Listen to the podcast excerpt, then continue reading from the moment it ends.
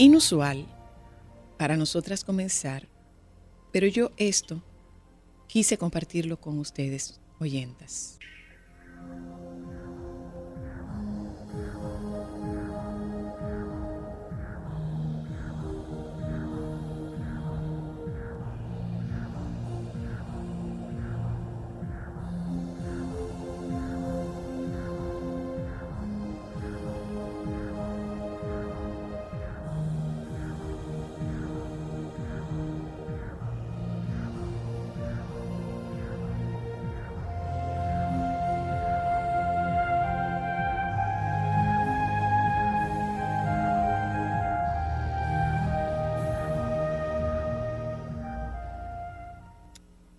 Una vez un hachero que se presentó a trabajar en una maderera. El sueldo era bueno y las condiciones de trabajo mejores aún, así que el hachero se decidió a hacer un buen papel. El primer día se presentó al capataz, quien le dio un hacha y le designó una zona. El hombre entusiasmado salió al bosque a talar. En un solo día cortó 18 árboles. Te felicito, dijo el capataz. Sí, es sí. Animado por las palabras del capataz, el hachero se decidió a mejorar su propio desempeño al día siguiente. Así, esa noche, se acostó bien temprano. A la mañana, se levantó antes que nadie y se fue al bosque. A pesar de todo el empeño, no consiguió cortar más que 15 árboles. Me debo haber cansado, pensó, y decidió acostarse con la puesta del sol. Al amanecer se levantó y decidió batir su marca de 18 árboles. Sin embargo, ese día no llegó ni a la mitad. Al día siguiente fueron siete y luego cinco, y el último día estuvo toda la tarde tratando de voltear su segundo árbol. Inquieto por el pensamiento del capataz, el hachero se acercó a contarle lo que le estaba pasando y a jurarle y perjurarle que se esforzaba al límite de desfallecer. El capataz le preguntó, ¿Cuándo afilaste tu hacha la última vez? Afilar.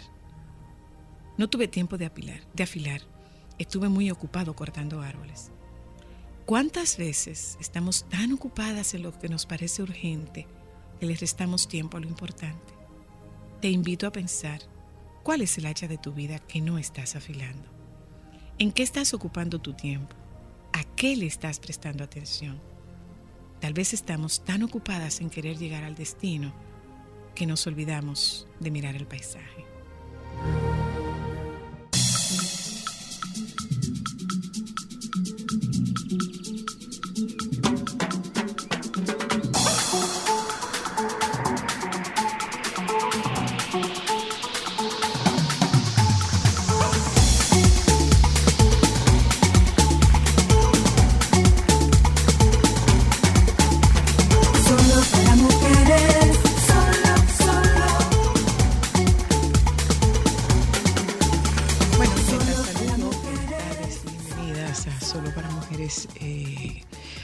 Nosotras extrañamos, vamos a extrañar una presencia en, en- en nuestro trabajo de todos los días. Y definitivamente va a ser, vamos a extrañar la presencia de Eva y Eridania, dos compañeras comprometidas con su trabajo, dos mujeres súper empáticas, respetuosas, dos mujeres muy Proactivas. eh, proactivas. Y hoy nos enteramos de que Eridania y Eva no estarán más con nosotros en la, en la emisora. Ojalá que eso pudiera resolverse porque son dos activos muy valiosos, muy, muy, muy valiosos Para nosotros y con todos nuestros esta, invitados. para ¿eh? todo, no, no, no, y para todo, Todo, para todo el que está en, en este horario hasta las 3 de la tarde. Para todo el que está en el horario de Tratado las 3 de la siempre con Digo el horario de las y 3 de la tarde porque es el horario en el que estaba Neva y, y hasta las 3 de la tarde estaba Neva y Siempre y con tanto cariño y distinción que nos Sí, tratan y mujeres muy en su lugar. sobre todo esa parte. Bueno, eh, damos la bienvenida a nuestro programa en la tarde de hoy. Mira, hay una chica que se llama Marcel Flores. Marcel Flores es hija del licenciado Rafael Flores Estrella, fallecido. Eh, y Marcel hace un, ella hace un resumen de noticias. Ajá. Y en el fin de semana, el resumen de ella es de farándula. Ajá. El domingo el resumen es de farándula. Oye lo que ella publicó en su, en su cuenta del resumen farandulero. La Berni demandado por la MVP, Charmín dando cátedra de prudencia, Javis conoce a Viquiana, desestiman querella Roche RD, David Ortiz pasea su amor, el poeta callejero y respetó a Chedi, Carlito Güey ataca a Crazy y ya ni sé con todas estas malas noticias. Ella te hace un resumen, pero... Pero el resumen igual- es resumido de todos los resúmenes. pero eso es un resumen ejecutivo del fin de semana. Y ella lo hace en farándula. Pero en la semana ella te hace un briefing de, de las principales noticias. Y Wow. por eso yo vi que... bueno, está la, la farándula no deja de no, complicarse. no, la farándula está complicada. La farándula está complicada. La farándula La está farándula complicada, está compli- complicada, Aquí complicada. fuera, porque nada más ve ese juicio de Amber Heard y de eh, Johnny Depp. Eh, bu- buen punto. Se tiró el coba de verdad. Buen punto. Está, está enredado. Y la cosa aquí está Sí, aquí está- aquí está enredada. la difícil. situación de este Mira. cantante urbano es penosamente delicada. Mira, eh, hay una situación con esto y es que si tú te pones a leer los comentarios, te das cuenta de que el asunto es más grave todavía. ¿Y sabe dónde está la gravedad? En lo normalizada que está eh, la violencia sexual contra menores. Pero una cosa O impresionante. sea, ¿eh? es mm, independientemente de los esfuerzos que se hayan hecho, independientemente de campañas que se hayan hecho, el tema de la violencia sexual en contra de menores y la trata de personas eh, todavía sigue siendo muy normalizada. Perdóname. Aquí queremos ver dónde está la mamá. No, es que la culpa no es de la mamá, la culpa no es... Es que usted no la- tiene que abordar un menor. la mamá no es la perpetradora. En los, entonces, eh, si tú te pones a leer los comentarios, todos los comentarios culpabilizan a, la, mamá y a la mamá. y a la menor. Te voy a leer algo que me pareció genial, que publicó en el día de hoy Pro Familia. Es una campaña donde dice, las menores no tan fáciles, y tachan con rojo el tan fáciles, y dice, las menores no pueden consentir actividades sexuales. Lo voy a leer textualmente. Van 65 millones de veces que les hemos dicho esto a algunas personas. Recordatorio del día. La persona adulta es quien tiene la responsabilidad de rechazar un acercamiento sexual afectivo con una menor de edad, con una persona menor de edad. Es importante no colocar la culpa de los abusos sexuales en la víctima o tutores y colocar la mirada de la persona que abusa, que es quien ha violado la ley y ha causado el daño. Los regalos en metálicos, viajes y halagos son solo uno de los medios utilizados por predadores sexuales para persuadir a sus víctimas, propiciando una dinámica de poder y transicional, es decir, yo te doy, tú me tienes que dar. Independientemente de sus acciones, una persona menor de edad no está facultada para consentir o incurrir en cualquier acto con una persona mayor de edad. De hacerlo, esta última estaría cometiendo un delito y debe ser procesada por las instancias correspondientes. Eso es Insisto, así. Eh, a todo esto, el tema de la judicialización nos va a seguir haciendo falta crear conciencia, educarnos y sensibilizarnos con el tema del abuso contra los menores. Señora Luna, es una tristeza. Eh, mira, lo grave de todo, esto. lo grave de todo esto es que tú lees comentarios y lo que te están diciendo de los comentarios, pero no, él no mató a nadie, pero y, y- y han pasado cosas peores. Y, eh, el- o sea, tú no quieres personalizar un tema. Porque no se trata de personalizarlo. Creo que es un tema de la creación de conciencia a nivel colectivo. Que nosotros no podemos seguir viendo la violencia de ningún tipo como algo normal. Para Yo he comentado aquí en varias ocasiones que eh, me tocó en una oportunidad haciendo una especialización en, en eh, psicología penitenciaria, me tocó hacer un, un estudio breve en, en la población de mujeres asesinas en la cárcel de Najayo. Eran 20 mujeres. De estas 20 mujeres, tuvimos que hacer, pasamos una prueba, se le pasó una prueba a 18 de ellas. De estas 18, de estas 20, dos no pudieron pasar la prueba porque no sabía leer una y la otra era una paciente psiquiátrica diagnosticada y medicada. Entonces, eh, se le pasó a 18 mujeres. De estas 18 mujeres, yo tuve la oportunidad de conversar con 11.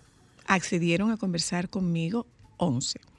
De estas 11, las 11 decían en un cuestionario que se le hacía de, de las 18 en este cuestionario, las 18 respondieron que no habían sido víctimas de violencia.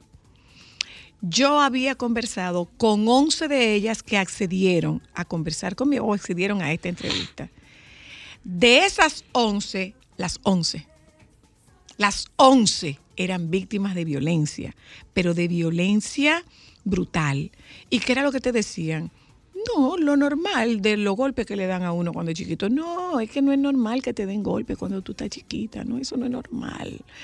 Eh, no, es que él, él- él no me, él no me da, él no me, él- una vez que me apretó por el cuello, pero eso no es nada. O sea, eso te deja saber qué tan normalizado está el tema de la violencia. Y quienes trabajamos con violencia, nos va a tocar seguir insistiendo en este tema hasta que logremos que se nos quite la venda social que tenemos puesta por delante de los ojos para presumir, o no para presumir, para asumir la posición de que eso no es nada. Que dónde estaban los papás. No, es que no son, no es dónde están los papás. Yo le hago una pregunta. Le hago una pregunta a ustedes. Cuando ustedes fueron adolescentes, en todo momento, sus papás supieron dónde estaban ustedes. En todo momento sus papás supieron dónde estaban ustedes. O sea, ustedes nunca metieron un cuento. Nunca dijeron que iban a dormir en la casa de una amiga y se fueron, a dorm- a- se fueron para otro sitio. Nunca salieron con un grupo de amigas del colegio o de la escuela o del liceo. Nunca salieron de la casa de- de su casa para, lo, para la escuela o para una juntadera o que tenían un trabajo en grupo y se fueron con un, con un enamorado. Nunca lo hicieron. Entonces, ¿qué? ¿Los papás tenemos GPS para saber dónde están nuestros hijos todo el tiempo? La pregunta aquí es, usted sabe que se trata de una menor, y si usted sabe que se trata de una menor, usted sabe que usted, usted está infringiendo la ley. Usted sabe que está infringiendo la ley. Eso es normal, porque antes las mujeres se casaban a los 12 años, sí, pero no vivimos antes. Y no es normal. Un abogado que dice que se case y que repare el daño, el daño no se repara con eso. Y que lo sepan ustedes. Hay que revisar las historias detrás de cada una de esas muchachas que están en la calle y que se involucran en relaciones con, malo, con malandros, con malotes. Hay que revisar esas historias y saber lo que pasa cuando se hacen grandes, cuando se hacen adultas. Muchas de ellas víctimas de incesto, muchos de ellos víctimas de incesto, cometido contra hijos y contra hijas, contra sobrinos y contra sobrinas, contra varones y contra hembras. Entonces, queremos asumir que la responsabilidad es de la menor. La responsabilidad no es de la menor. Ella puede tener la conducta que ella tenga, pero legalmente lo que se decía antes, ¿usted sabe qué es? Que hija del fiscal. Y hija del fiscal hasta los 17 años, 11 meses y 29 días. Hasta ahí es hija del fiscal. Entonces, queremos seguir viendo fiebre en la sábana. Es mucho más complejo de ahí. Muchísimo más complejo de ahí. Pero detrás de cada persona hay una historia. No establezcamos este nivel de juicio.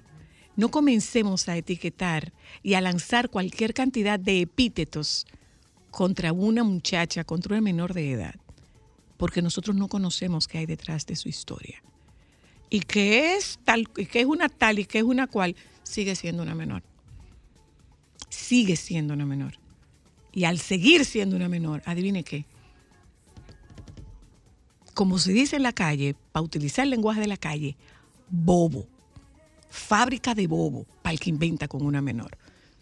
Si se hace la denuncia, se hace la denuncia. Que se produce un desestimiento, esa denuncia adquiere condición de eh, acción pública. Y como es acción pública, no importa que padres o tutores retiren la demanda o retiren la denuncia. ¿Saben qué? El Ministerio Público tiene la seguirla. facultad de mantener la acción. Entonces, no sigamos agarrándonos de la historia de que esa tiene más milla que cualquier mujer vieja. Podrá tener más milla que cualquier mujer vieja, pero sigue siendo menor. Y eso va contra la ley. Eso va contra la ley. Ojalá que nosotros nos, nos interesemos en formarnos. Ojalá que nosotros nos sensibilicemos con este tema. Y estamos hablando de una realidad que no es como mucha gente dice, esa es la realidad del barrio. Yo no creo que esa es la realidad del barrio. Creo que es una de las realidades del barrio. Pero no es la única realidad de nuestros barrios. Esa es una de las realidades del barrio. Y desde aquí nosotros no podemos pretender asumir una postura de indignación porque desconocemos lo que hay más allá de nuestra burbuja. En los barrios hay muchachas con muchos valores, con muchos principios, y hay papás y hay mamás, y hay mamás solteras interesadas en formar en valores a sus hijas. Entonces yo no creo que se trate de la realidad del barrio, una de las realidades del barrio. Una de las historias tristes de menores de edad en el barrio. Definitivamente que sí. Y si hay, si hay mamás que prestan a sus hijas para eso, la ley también persigue a esas mamás.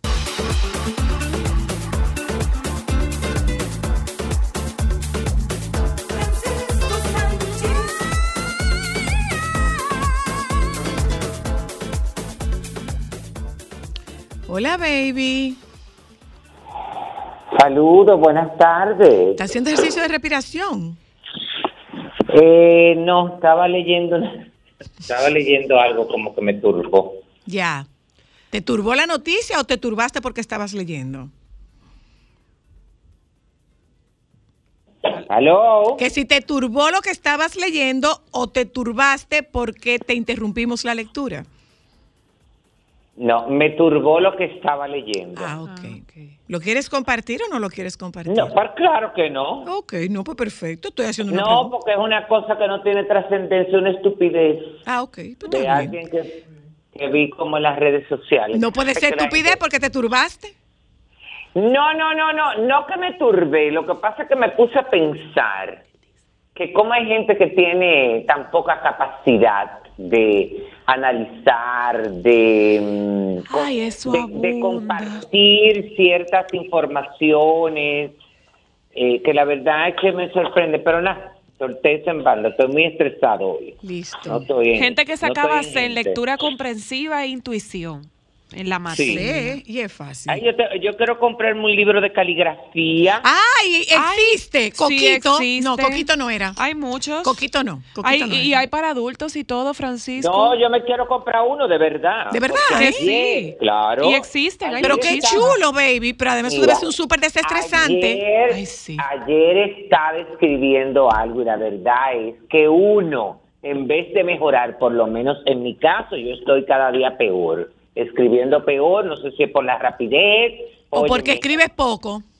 No, no, no, no. Francisco, no, ¿cómo tú escribes? No, ¿Corrido? es que escribo mucho, a todo lo contrario, yo escribo mucho, porque todas mis crónicas soy yo que las escribo. Lo que pasa es que tú, cuando vas entendiendo lo que tú escribes, vas simplificando y vas haciéndolo más rápido de la cuenta, vas, hay letras que tú ni siquiera, que muchas veces ni siquiera las escribes, óyeme, porque ya tú sabes lo que va ahí, uno se va acomodando, ¿eh? Miren, en Amazon hay, hay muchos eh, libros de dijo, A mí me está caligrafía. pasando eso. Hay un Le libro, pregunté- Francisco, que se llama Caligrafía para relajarse. Ay, qué chulo. espérate, Un ¿por qué libro no de caligrafía Óyeme, inspiracional. escucha, escucha. No pierdas su- tu tiempo si hay que pedirlo por internet, porque yo no lo voy a pedir por internet. Si no Dile a María Victoria, baby. Di- específicamente en la librería Cuesta, ni me lo recomiendo. Baby, baby. Cuesta debe tener. Dile a. Miranda que te lo pida. Claro. No, No, para no, no, pero en la librería tiene. Tampoco quiero que nadie me pida nada, que después se le olvida, que después que qué sé yo, que, que patatín y para yo no tener conflicto con nadie, prefiero no pedir ese tipo de favor. Bueno, Pero eso tiene que aparecer, tú sabes que en cualquier librería, claro, totalmente. en cualquier librería Yo donde hay, espero, donde venden textos nombre, escolares, tampoco lo anoté, mándame el nombre a ver si cosa. yo te lo voy a no, mandar, en a cualquier sitio donde vendan textos escolares tiene que haber caligrafía. Una pregunta, ¿y todavía ponen caligrafía en la lista de los libros? Bueno, yo no te sé decir porque yo no manejo esa parte. Al- me encantaría si alguna madre o un padre me llama y me dice si todavía ponen caligrafía en la lista de los libros. Porque, porque están, estamos escribiendo cada vez menos. Bueno, aquí se está escribiendo claro. feo. Estamos Y escribiendo cada poco vez porque menos. es que la gente está fuera de práctica Y atento a los teclados, feo. Francisco. Sí, sí, sí. Bueno, yo, oye, yo lo tengo por costumbre. Yo no sé qué lo, lo que pasa es que uno se va acomodando. Tú te vas acomodando y vas simplificándote como que lo quieras hacer rápido. Óyeme, cuando viene a ver, te hace un, un- un- una escritura tipo taquigrafía. Ay, espérate, mira, baby, que me están hablando, que- espérate. Pues Déjame ver, puedo espera. decir- entiende y el otro no le entiende. Dame un momentito. En el caso Ay. Hello. Ay, sí, querida. ¿Lo Ay, ponen? Ah, ok. Sí, baby, mira que sí. Aló, que sí, que la ponen Sí, todavía. acuérdate que yo no Buenas puedo entrar profe de la yo ahora mismo yo no puedo. Ah, ok, tú dices. Sí, la no. ponen. Inclusive hay una que es de Aleida Montes de Oca, que es una de las mujeres que mejor escribe aquí. Ah, ok, Se llama, gracias. se llama Caligrafía Dominicana. Ok, Ah, ya. mira, Oíste, baby, caligrafía dominicana. Eso tiene que estar Eso está en cualquier librería donde vendan libros de texto. Claro, eso tiene que estar. Allá Es- hay librerías. ¿Escuchaste ya?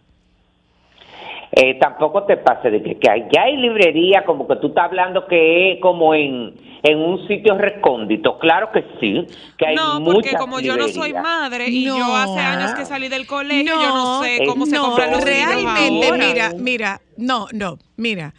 Eh, justo ayer nosotros conversábamos sobre ese tema a propósito de eh, la controversia que ha generado el tema de la de la feria del libro, que si estaban listos los stands, que si no estaban listos. Yo decía, es que el tema de la, del libro físico ha entrado en decadencia con el cierre de muy importantes librerías. O sea, que no es que. Santiago no tenga librerías, por supuesto que no. Es que librerías emblemáticas han desaparecido. Francisco, yo no sé si tú recuerdas, era No, uno de mis aquí, lugares óyeme, favoritos. Pero Perdóname. aquí, óyeme, aquí existen, aquí existen, no solamente está la librería Cuesta, aquí hay otras librerías tradicionales de la ciudad, como Lendoy, el otro, el otro, el otro, allá abajo, eh, en el centro de la ciudad, que se mantienen, tú. Una de las pérdidas más grandes para Tesaurus. mí era Tesaurus. Tesaurus. O sea, yo podía pasarme horas muertas ahí adentro. Y había otra librería que no recuerdo el nombre, que daba por Naco, que era donde yo compraba mis libros de publicidad. Y eran libros Bien. años luz de diferentes, de editoriales, de tipografía. O sea, Sí. se ha perdido mucho. Incluso uno de los pleitos míos con Ámbar es que yo al sol de hoy soy totalmente análoga. Ámbar es muy digital, pero yo no puedo dejar de escribir. Yo uso agenda y yo tengo todos los libritos para hacer lista de pendientes. Yo todo lo escribo a mano. Cierto. Pero ya sabes, caligrafía dominicana. Sí. Sí, hombre, búscala, que eso Ahorita te, la- ahorita te lo mandan a la- al, al- al- allá a la oficina. Atención, caligrafía dominicana, por favor. O que una Francisco librería de San- necesita o una. de las librerías tradicionales de Santiago que se le envía al teatro, que necesita una- un libro de caligrafía, que sean dos para que tú me traigas uno. Exacto. Ay, Dios, cuántas cosas. Yo no te voy ni a contestar. ¿Pero y por qué? Porque no puedo comprar dos, porque en el de, después va a ser muy complicado para llevártelo. Ah, No, pues pero mira, no te comprar, es que preocupes, es- yo lo voy si a buscar y te lo envío.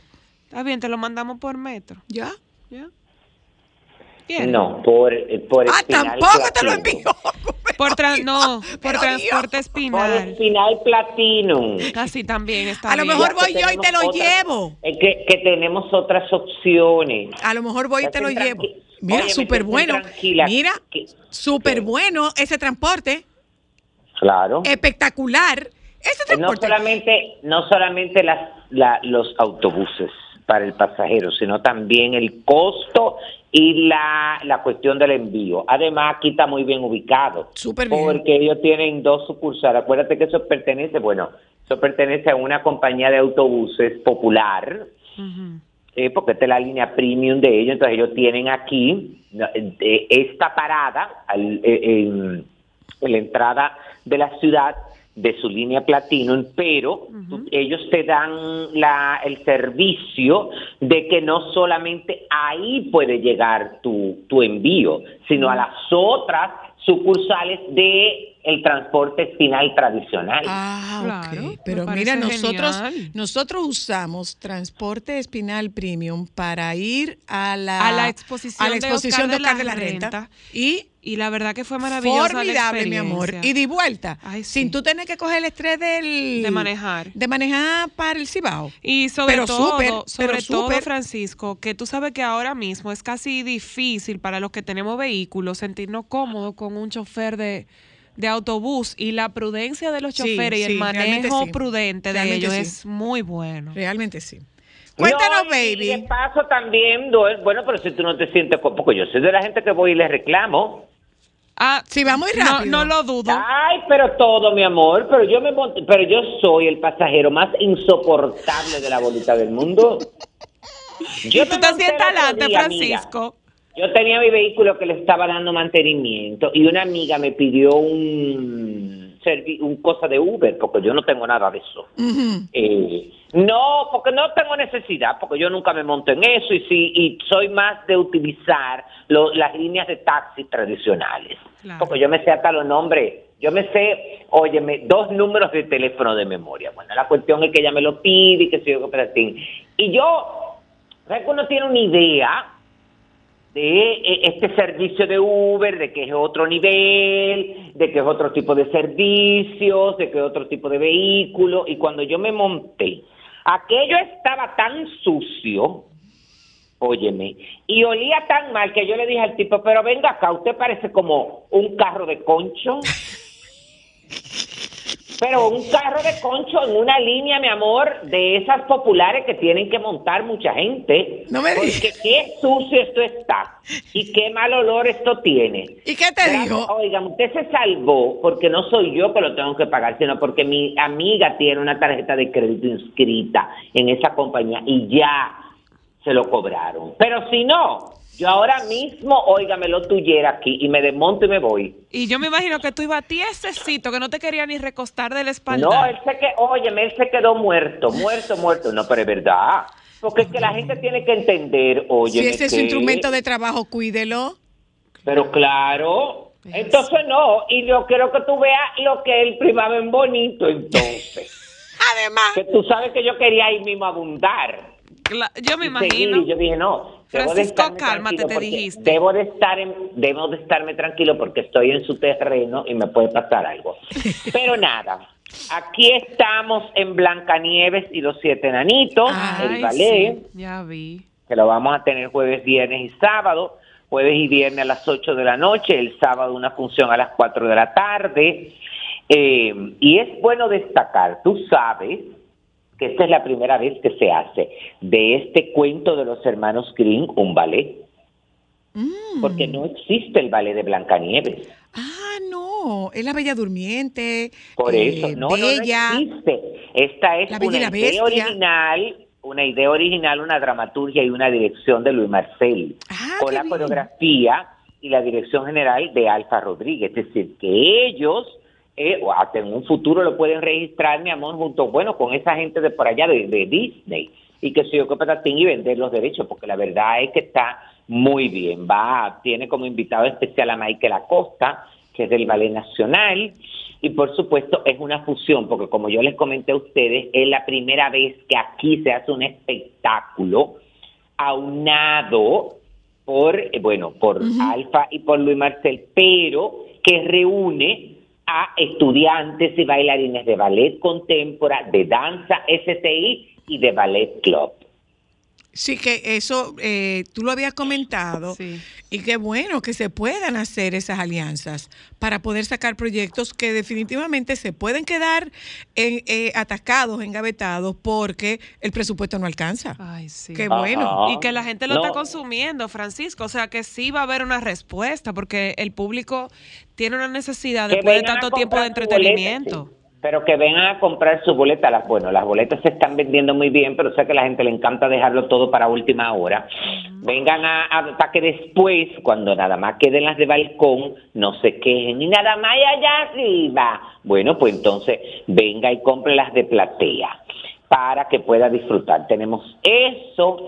Ay, mira, hay un conversatorio muy interesante en el Centro León, pero no es abierto al público, lamentándolo mucho, porque y, y tampoco eh, es una actividad propia del Centro León, es de mm, eh, Capellán Producciones y la Orquesta Sinfónica del Cibao, la que eh, dirige el maestro Rudy Capellán. Ellos tienen un tienen como un conversatorio que se llama Por el mundo de la música. Y entonces van a hablar sobre eso mismo, sobre el- la música en las diferentes partes del mundo, eh, en, en la, la incidencia y el impacto que tiene. Este es, bueno, eh, ustedes se recuerdan que aquí le- les hablé de, de aquel espectáculo que se, preso- que se presentó de el merengue típico sinfónico, que fue con la orquesta. Con, de- con de- la embajada de Alemania. Ajá, él es el que está haciendo este conversatorio, tiene este encuentro en el Centro León este próximo miércoles. Eh, ¿Qué otra cosa que le iba a decir? Ay, qué lío tan feo ese de ese muchacho de, de eh, Rochi RD Bueno. y la mamá de esa menor y entonces la eh, eh, eh, toda esta situación que hay bueno él, le pusieron una el juez del juzgado de atención permanente de Santo Domingo Este Bernardo Coplin García dictó medida de coerción en contra de la madre de esta menor de edad quien presuntamente con este intérprete, que este intérprete abusó sexualmente de ella, dice la, acusación, dispuso que la imputada, eh, cuyo nombre se omite para proteger la integridad del adolescente de 16 años, pagó una garantía económica de 5 mil pesos, impedimento de salida, presentación periódica y orden de alejamiento de su hija. Pero eso es una... Pero, ¿y las medidas de coerción no es que te privan de la libertad? No. No, no, la es la última de las medidas. Hay, hay medidas que van desde firmar, de pagar una, eh, Ah, a- ok. hay, hay una, hay una multa eh, o una garantía económica, hay una garantía económica, mejor dicho. Sí, pero... ah, pero, pero la de prisión, la de prisión es la última, de la, Pero es la más drástica. Dice, dice la información que es verdad que el tribunal tomó la decisión tras rechazar una solicitud de prisión preventiva presentada en contra por las fiscales Judice Hernández y María Sánchez de la Unidad de Atención a la Violencia de Género y Delitos Sexuales de la Fiscalía de Santo Domingo, luego de que fuera detenida por su vinculación al caso. Con relación a él, eh, el juez aplazó para el próximo domingo a las 9 de la mañana el conocimiento de solicitud de medida de coerción en contra de Roche RD al acoger eh, un pedimento de su defensa técnica. Bueno, eh, a raíz de esto, muchos artistas se han pronunciado, unos a favor, en, otros en contra. Arcángel, que se caracteriza, este artista urbano eh, puertorriqueño, por hablar muy claro, Sí. a través de un vivo en Instagram sobre este caso, expresó que esta acción por la que el Ministerio Público se encuentra investigado no debe ser apoyada y que cuando se enteró entró en la habitación de su hija para verla y abrazarla. Anoche cuando yo me enteré de la porquería, porque eso es una porquería, yo fui al cuarto de mi hija y mi hija estaba durmiendo. Yo tengo una hija de 14 años, bueno, una palabra ahí, cosa. Yo tengo una niña hermosa, bella, llena de vida, radiante de 14 años, otra vez lo volvió a decir. Yo me enteré de esa porquería, yo fui, bueno, y, y todo ese tipo de cosas, hasta dónde el mal, eh, lo mal hecho se puede apoyar, porque él decía también que habían otros artistas que habían apoyado. Que esa es una de las cosas por las cuales yo muchas veces entiendo que la gente daña su discurso. Porque perfecto, tú si quieres referirte con relación a eso y decir que tú no estás en contra de una serie de cosas, pero no involucres otra gente porque el otro tiene su punto de vista y si el otro apoya al artista porque dice, porque tú sabes que al final todo el mundo quiere justificar porque todo va a depender del ojo con que se mire o con que tú lo mires.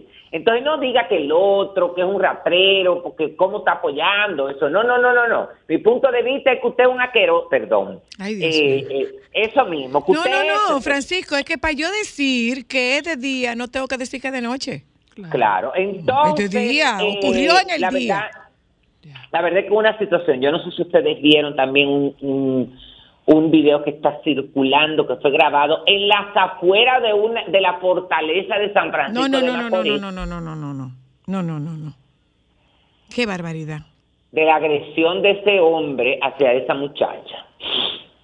Y cómo, y cómo la, la, ¿cómo es que se llama esto? La, la, la, bueno, después que la arrastra, la monta en este vehículo y se la lleva. La, vi la reacción de la gente con, con relación a esto, pero me parece que faltó un poco de que la gente se involucrara un poco más, porque este hombre iba en la calle, iba desarmado. Es decir, hay que, hay que ser un poco más empático con relación a eso. Ay, que una muchacha decía, ay, pero que muchas veces, mi amor, esa mujer lo que le gusta es eso. Mi amor, no piense en lo que va a pasar después. Piense en usted, póngase en su lugar. ¿Qué usted haría? Que si usted le pasaría eso. Pero, ay, Dios. Muy Bueno. intenso, Francisco. Baja tu velocidad. Yo lo- eso yo le he dicho muchísimas veces, señores, señores. Eh, no es verdad que una mujer se queda en una relación abusiva, en una relación violenta, en una relación eh, eh, asimétrica porque a ella le gusta. Eso no es verdad, señores, por Dios. Eso no es verdad. Eso no es verdad. Que a las mujeres le gusta que le den golpes, eso no es verdad. Eso no es verdad.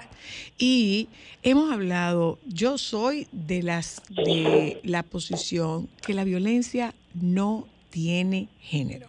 La violencia es violencia, ya sea de una mujer contra un hombre, de un hombre contra una mujer, eh, violencia en pareja del mismo sexo, es violencia, Ajá. es violencia y la violencia no se justifica.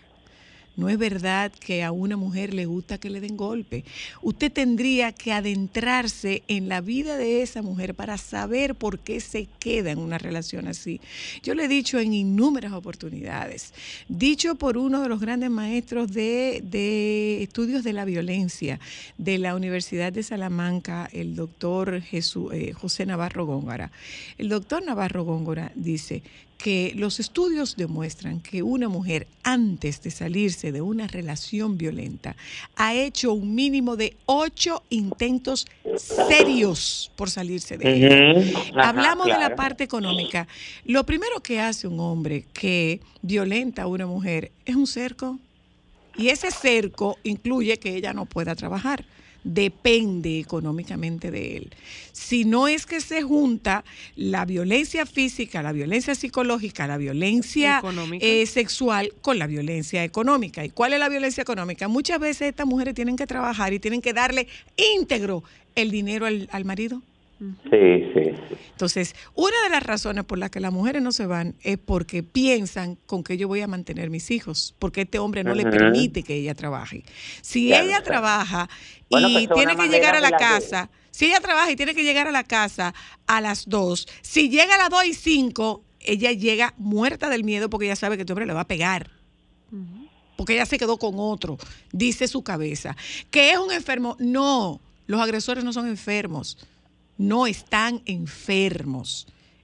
No están enfermos. Entonces, estas mujeres se, se quedan en esta relación porque de verdad no tienen quien la mantenga, no tienen quien mantenga a sus hijos. Pero además, eh, esa es la razón por la que ellas se queden. Y si ellas salen, ellas regresan por la misma razón. Porque no tienen un historial de trabajo porque este hombre no le permite que trabaje. ¿Y usted cree que porque le gusta que le den? A veces, a veces nosotros debíamos tratar de ponernos en el lugar del otro. Papá Dios nos libre de encontrarnos en una situación similar. Ojalá. De verdad. Así es. Cuéntame, baby. Francisco, tú estás viendo el caso de Johnny Depp y... y- ¿Qué fue? ¿Qué fue? ¿Cómo fue? ¿Pero qué fue? Pero, pero, ¿y qué? Yo, una gente que me mandó una... Yo, óyeme, déjame hacerle la, la historia. No, la historia no, el cuento. Yo iba... Ah, bueno, iba... mm, voy a tener que ir... Iba a un lugar. Eh, y por el paro que supuestamente, que qué sé yo, que patatín que hay aquí en Santiago, bueno, que hay mucha lentitud, pero por ejemplo, donde yo transito, no sé, no, no veo nada de, de, de las noticias que, que han, han podido salir, y entonces le, le pongo a esa persona, bueno, que todo va a depender de, de cómo las cosas pasen. Tú ves, para poderme movilizar y entonces me manda la portada del periódico El Nacional de esta tarde Ajá. que dice fracasa huelga en región Cibao. Tiene que ir. Váyase. Ya te respondieron. Eso fue una manera de tullirme. Ya lo Claro. sabe, ya Ay, lo Dios sabe. mío, Mira, cosas, eh, ¿eh? se sigue dificultando la situación de, de Amber Heard, Amber Heard. Amber Heard con, con Johnny Depp. Eso sigue complicado, baby. Y Complicado. todavía eso no se ha acabado. No. No, mi amor, ahora es que eso está empezando, que no es No. lo mismo. Tú viste que ella, ella dijo que ella usaba una línea de maquillaje para cubrirse, Ay, sí. para cubrirse de los Los golpes que le daba y, le- y le- y la línea de maquillaje que ella dice que usaban, adivina qué, en TikTok hizo un video con la paleta supuesta que la señora en cuestión utiliza, donde ella dice que ella tiene mucho que- tiempo usando esa línea y el matrimonio, el periodo era 2014-2016 y la, ni- la línea de maquillaje Salió en 2017. específicamente que ella alega salió en 2017 y ellos, eh, la línea subió un video diciéndolo. Está complicado eso.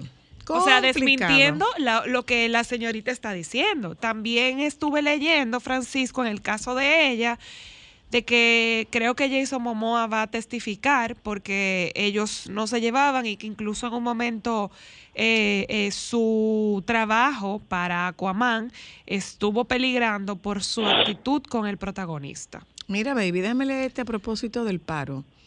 Hace 18 minutos, el periódico El Listín publicaba esto en su cuenta de Instagram. Dice, en forma parcial, préstale mucha atención, baby. En forma parcial se cumple el llamado a paralización de labores realizado por un conjunto de organizaciones para esta región, teniendo mayor intensidad en aquellas localidades con más tradición de lucha social. En Santiago, la paralización se siente en mayor medida en los barrios de la parte norte y noroeste, mientras que el transporte funciona en forma parcial en varias rutas. A media mañana se escenifican fuertes enfrentamientos entre pobladores y efectivos militares y policiales en el municipio de Licey al Medio, donde todas las labores están paralizadas. ¿Tú vas para Licey al Medio? No. Ah, pues, Macate, entonces. Sale entonces, baby. Puedes salir, Ay, aquí hace mucho que no hacen huelga. puedes salir. O sea, en el, en, en hace, ah, estoy haciendo un recuento en mi cabeza y hace mucho que no se hace un paro General, ¿no? general. Bueno, nos podemos despedir, baby. Sí, sí. ¿Eh? pues no sí, he ve comido la recogiendo manzana. todo para que pare. ¿Y la manzana te toca ahora? Me debió haber claro. Estábamos viendo una película Ay, donde estaba viendo una película donde recogían un paquete de manzanas Ay, sí, eh, de un huerto, de de, un huerto y dijimos Ay, mira al unísono, mira, las las manzanas de Francisco, la están Ay, pero ahí. qué cosa, qué, qué relación. Ay, mujer, sí, qué porque entonces linda. eran frescas y apetitosas así, entonces la Tipo cortaba tú. y se las daba y tipo tú. Mira, Ay, te pero voy a- mira qué bien que me recuerden como con esa fruta tan parecida a mí. Ah, siempre estaré consciente de tu ausencia. Ay, no empieza con tu drama, ¿eh? Sol 106.5, la más interactiva. Una emisora RCC Miria. Sol 106.5, la más interactiva. Una emisora RCC Miria. Déjame cambiar tus días y llenarlos de alegría. Solo para mujeres. ¿Dónde eres mujer?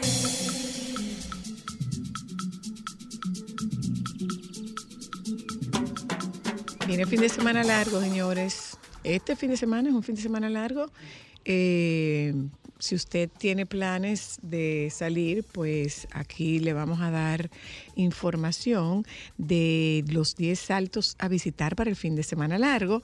Eh, hablamos con Ivonne Soriano para que nos cuente cuáles son esos 10 charcos y al final, en nuestro segmento de cierre, hablamos con el chef Martín Omar sobre las lentejas y lo que se puede hacer con lentejas.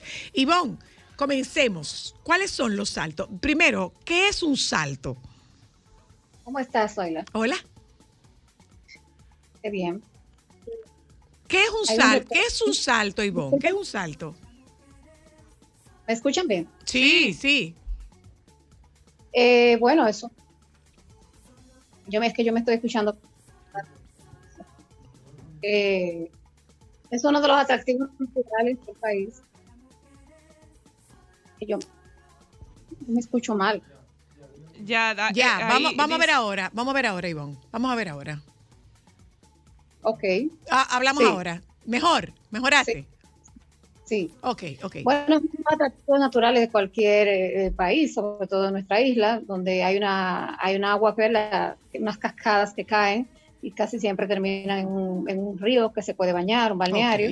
Ok, ok. Eh, y nuestro país está lleno de, de, estos- de esta belleza, aunque, la, aunque, eh, aunque República Dominicana es bien conocido por ser un país de muchas playas, pero también tenemos ríos, tenemos saltos que son impresionantes, o sea, son unas cascadas de muchísimos metros de altura que, que se puede ver y se puede disfrutar también. Ok.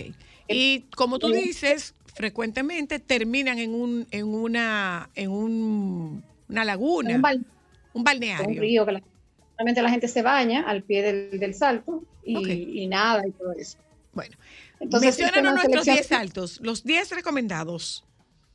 Sí, porque son muchísimos. Vamos a empezar con el salto de aguas blancas. Es una experiencia única, eso está en Constanza. De Constanza. Eh, se puede hacer la guía, el senderismo, pero también se puede quedarse, nos podemos quedar en el mirador para los que no son tan aventureros y observar el agua caer. Tiene unos 83 metros de caída y 1680 metros sobre el nivel del mar. Un agua fríísima es. Ujú, ujú. Tenemos salto de rodeo, está en, en Lomas de Blanco Bonao. Este se caracteriza por sus hermosas cascadas, el ruido que causa sus aguas. Es considerado como uno de los mayores atractivos turísticos del mundo. Lo, lo corroboran personas que se dedican a, a a hacer estos recorridos en, dif- en diferentes países. Número 3, Salto La Jalda, ubicado entre Miches y Sabana de la Mar Uh, específicamente en Loma de Magua. Es considerado, no oficialmente, pero es considerado el salto más alto del Caribe, con 120 metros de altura. Wow. wow. Llegar es una verdadera aventura. Se puede llegar en caminata, en caballo, en helicóptero. La excursión normalmente dura unas cuatro horas y media si es a pie y dos y medias a caballo. ¿Te atreverías a hacer eso? El de la caminata son cuántos? Cuatro. Cuatro horas. Caminando. Pero Ajá. cada ida. No, no, mi amor, yo tomo la opción de, yo tomo la opción de helicóptero o lo puedo ver si me mandan fotos. No. No, no. Total, que yo ni soy, yo no soy tan de agua dulce. No, no, no, no. Te lo puedes ahorrar ese. Sigue. Sigue, Ivonne, eso te lo puedes ahorrar. Yo no soy de agua dulce. Ahí se Tampoco así. te veo un caballo. No, no te veo, mi amor. Yo- mira, nosotros fuimos a Agua Blanca. Sí fuimos. Sí. Sí, sí, sí. fuimos. Pero es muy fría esa agua. Es muy bonito, sí, pero muy fría. Todos los aquí se tiran realmente. Sí. No sé cómo que lo Sí, hacen. pero esa no, esa la vamos a descartar. Continúa.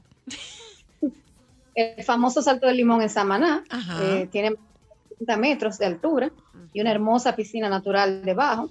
La cascada la componen tres salidas por las que desemboca el agua, que se desliza por una sólida pared verduzca. Esta pared está, es producto de los cientos de lecho que hay y la presencia de un alto nivel de humedad en la Ujú. zona.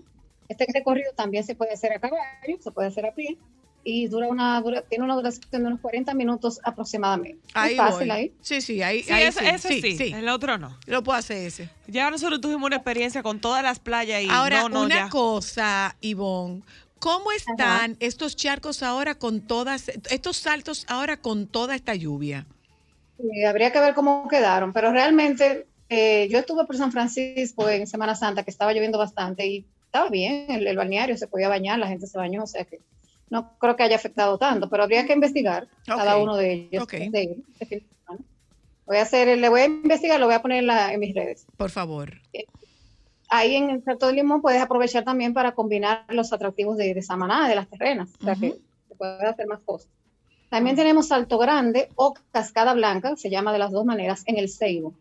Ahí hay cinco cascadas que componen una catarata y le dan la vuelta a la montaña a la herradura. Eso, eso hace un verdadero espectáculo. Cada cascada mide alrededor de unos 65 metros de caída libre y se llega a través del río Ceibo. Mm. Entonces, tenemos el Monumento Natural Salto de Socoa, que está en Monte Plata. Es ideal para disfrutar en familia, con un grupo de amigos, va mucha gente. Está rodeado del Parque Nacional de los Haitises. La cascada tiene unos 20 metros de altura. Ok. Tenemos los Saltos de Lima en Bonao, es uno de los mejores tesoros guardados, el Monumento Natural Saltos de Lima, declarado área protegida desde, desde el 2009. Gracias a su ubicación, goza de un clima agradable y de un pasaje espectacular. Este es un destino ecoturístico por excelencia. Ahí hay dos hermosas cascadas y balnearios, rodeados de una gran fauna y flora. El número 8, Saltos de, Salto Alto de Vallaguana, también en Monte Plata. Ujú. Subimos por ahí hace unos meses. Está preciosísimo y, y de verdad que Yo ahí. no es tan difícil. Son unos, unos 50 escalones más o menos. Eh, está compuesto por tres bellos saltos, uno al lado de otro, y al final te puedes bañar en, la- en sus aguas. Ahí es bien chulo. Número 9, Charco de los Militares, o también conocido como Piscinas de Dios. ¿Sabe dónde está ese? Para nada, mi amor. No. ¿Dónde? Eso está en la comunidad de Tubagua por la ruta panorámica Santiago-Puerto Plata. O sea, ¿En la, pertenece a camina- Puerto ¿En la Plata, comunidad de quién? Tubagua. Tubagua. Eso, eso es de Puerto Plata. Ah. ¿Yéndose por dónde? Ahí, por la carretera, por la ruta panorámica Santiago-Puerto Plata. Ok. Oh, ok. Ok. Eso es poco conocido, precisamente de ahí tiene su atractivo, que no todo el mundo lo conoce. Y es hermosísimo. Son unas cosas azules, preciosas, unas cascadas azules. Y es una aventura llegar también a él. Ah, Si vas por zona, te puedes quedar en Tubagua Ecologe y de ahí te hacen el recorrido y te llevan hacia allá. Es una cosa hermosísima. ¿Cuánto tiempo es ese? Y este, no tengo el tiempo, pero hay que hacer un, un recorrido. Pero es un lugar poco explorado y te pueden llevar los guías de ahí del, del centro de, de Tubagua. Y, pero te averigua el tiempo, no, no es difícil. de llegar. No, no ah, te yo estoy viendo una foto muy bonito, Sí, sí. sí, sí, déjala así. El de Tubagua, muy bonito. Está bonito. Si se quedan en ese lugar, me avisan porque es, hermosísimo, Tubagua Ecologe. Y de ahí hacen todo el recorrido. Qué chulo. Ay, qué bello. Entonces, Está muy chulo. sí. Número 10, el Gran Salto de Jimenoa 1 en Jarabacoa. Ujú. Hay una ligera confusión entre este y el de los puentes colgantes, ya que los dos salen del mismo río Jimenoa. Este, de- eh, a este lo llaman el Gran Salto o el Salto de Jimenoa 1 o el Salto sin puentes. Eh, formaciones rocosas en su lecho, la hermosa cascada, las plantas y animales nutren su ecosistema, que, es, que nutren su ecosistema son sus atractivos. Ahí mismo está el Salto de Jimenoa 2 y eso. ¿Quieres más? No, No, así hasta ahí está bien. está bien. El, el grado de dificultad es la complicada. Tú oye, es ahí que está el, es ahí que está el A problema. esa no vamos. Gracias, Ivonne. Pero tú Esos no recorridos. ¿tú tienes una idea de qué te cuestan? ¿Qué te cuestan esos recorridos? Eh, la mayoría tienen entradas gratis o muy baratas. Por ejemplo, el salto de el salto alto, que yo estuve hace poco, son 100 pesos la entrada. O sea, porque Ah. son, Son cosas abiertas al público. Muy Eh, bien. son, son pa- por mantenimiento, básicamente. Son asequibles, 50, 100 pesos. Muy no, bien. no es más de ahí. Y muchos de ellos tienen su Instagram, tienen sus, que te lo puedes localizar por ahí, puedes hacer su reserva también. Bueno, pero a, y tiene- a- a ti te vemos en... Entonces podemos hacer una segunda parte ya porque hay muchísimos más. Por favor. quieran. Muchas Por favor, gracias, ¿dónde, Ivonne. ¿dónde estará la información, Ivonne, para que las personas puedan indagar más? Reportaje está en depaseo.com.do y en otros medios también que lo he publicado. Y en Instagram nos pueden seguir, arroba de paseo DR y paladar de paseo. Gracias, Muy bien, Ivonne. gracias, Un abrazo para ti. Gracias. Nos vamos un momento a publicidad. Regresamos de publicidad. Sepa usted que el chef Martín Omar va a un seminario en Madrid, en la Universidad Francisco de Vitoria. Es el seminario Iberoamérica, una ruta gastronómica que conecta identidades. Con él conversamos cuando regresemos. Sol 106.5, la más interactiva. Una emisora RCC Miria. Solo para mujeres.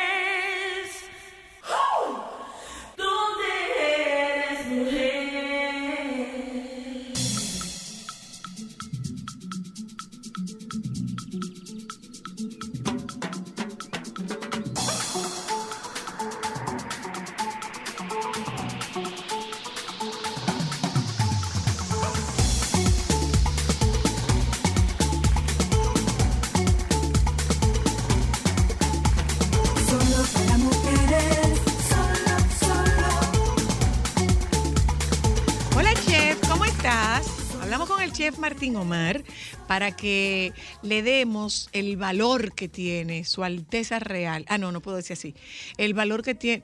¿Puedo decir su Alteza Real? Sí, Sí, porque eso no es aquí, eso es allá, que no se puede, eso es allá. El valor que tiene su Alteza Real, la lenteja. Buenas tardes, Martín Omar. Hola, muy buenas tardes. ¿Qué tal están? Muy bien, gracias. Cuéntanos, ¿qué ventajas le sacamos a las lentejas más allá de un guiso?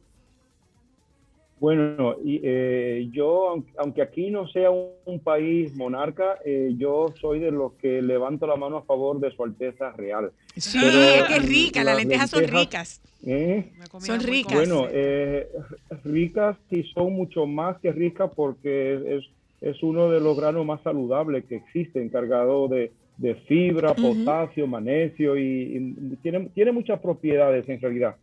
Y, y tiene una de las mejores ventajas que pocas legumbres tienen, y es que se lleva bien con casi todas las especias. Y, y- y todos los guisos combinan bien con ella, incluso las ensaladas.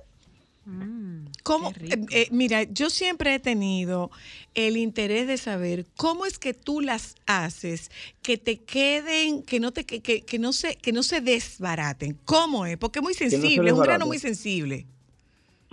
Sí, pero claro, entonces eso también hace que sea igual de una propiedad a favor suya, porque eso quiere decir que las lentejas no necesitan ni que se pongan en remojo un día antes, ni que se dejen tampoco, eh, en la- ni que se pongan en la olla a presión. Eso sí, hay calidades de lentejas. Sí. Por ejemplo, ya eso es lo primero que vamos a identificar. Hay una lenteja que, que se abren sola con ver agua caliente. Pues vamos a escoger aquellas que, pues, que tengan eh, esas propiedades un poquito me- más desarrolladitas. Vamos a decir, no quiero decir que sea más cara, sino que sepamos identificar las lentejas. Normalmente las que tienen el grano pequeñito, redondeadito, esas son espectaculares. Y las lentejas se, se, se guisan como se hace un caldo de vegetales o lo que sea, partiendo de, de, de cero en frío. Es decir, en la olla pones las lentejas, las verduras que le vayas a poner eh, y si quieres ponerle carne, algo de carne. Pones agua, eh, la sazona y, lo- y después que está todo dentro de la olla, es ahí cuando la llevas al frío. Se va cocinando a fuego, ah, perdón, ahí la llevas al fuego. Se va cocinando a fuego lento con abundante agua porque ellas también eh, secan con mucha facilidad y, y si no lo controla puede quedar un, un barro. Le echas un barro. Ok.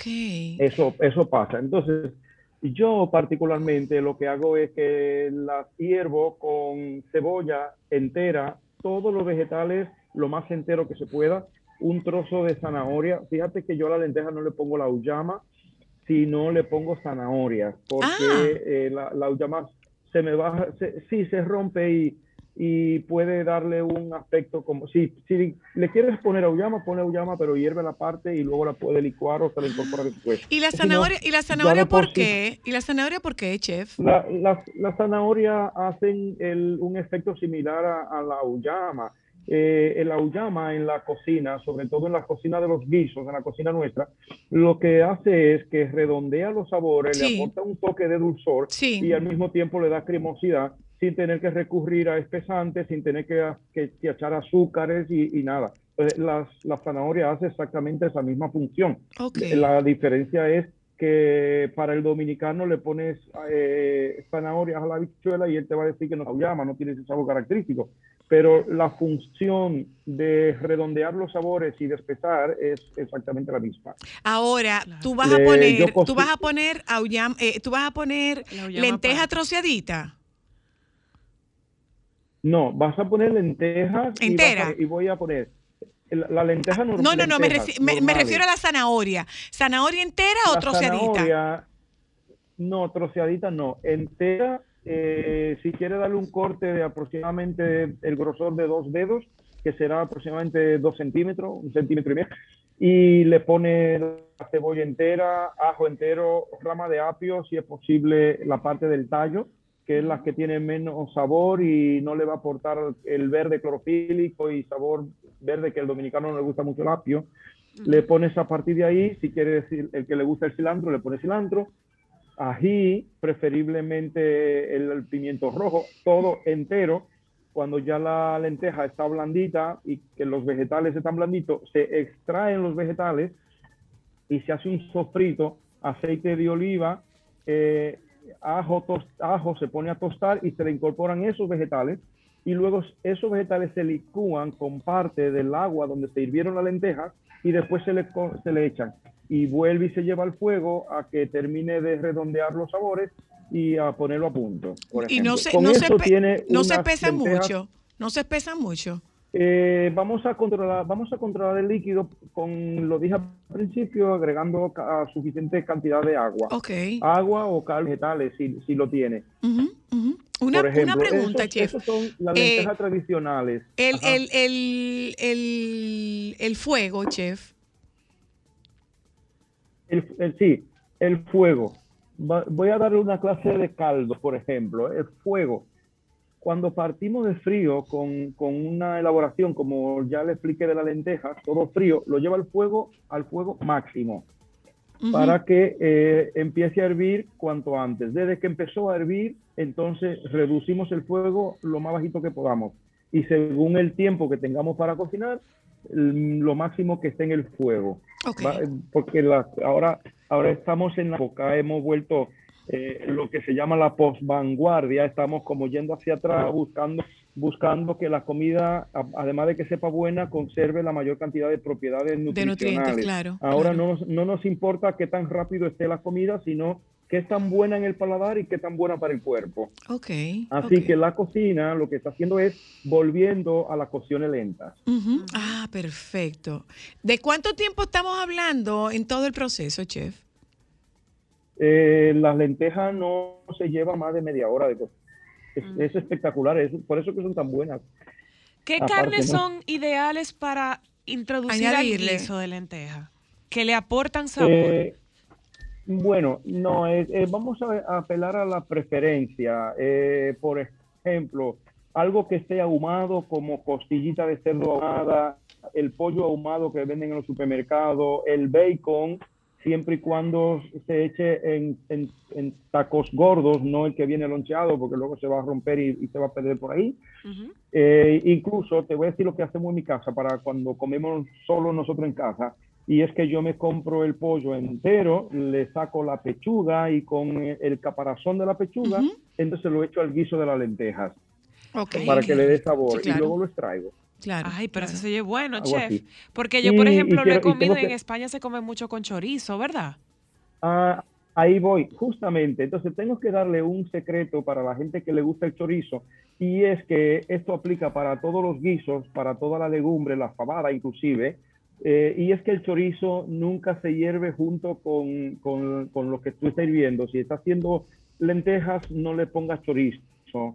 El chorizo se hierve aparte en abundante agua para que el chorizo saque toda la grasa y todo un sabor fuerte rancio que suele tener.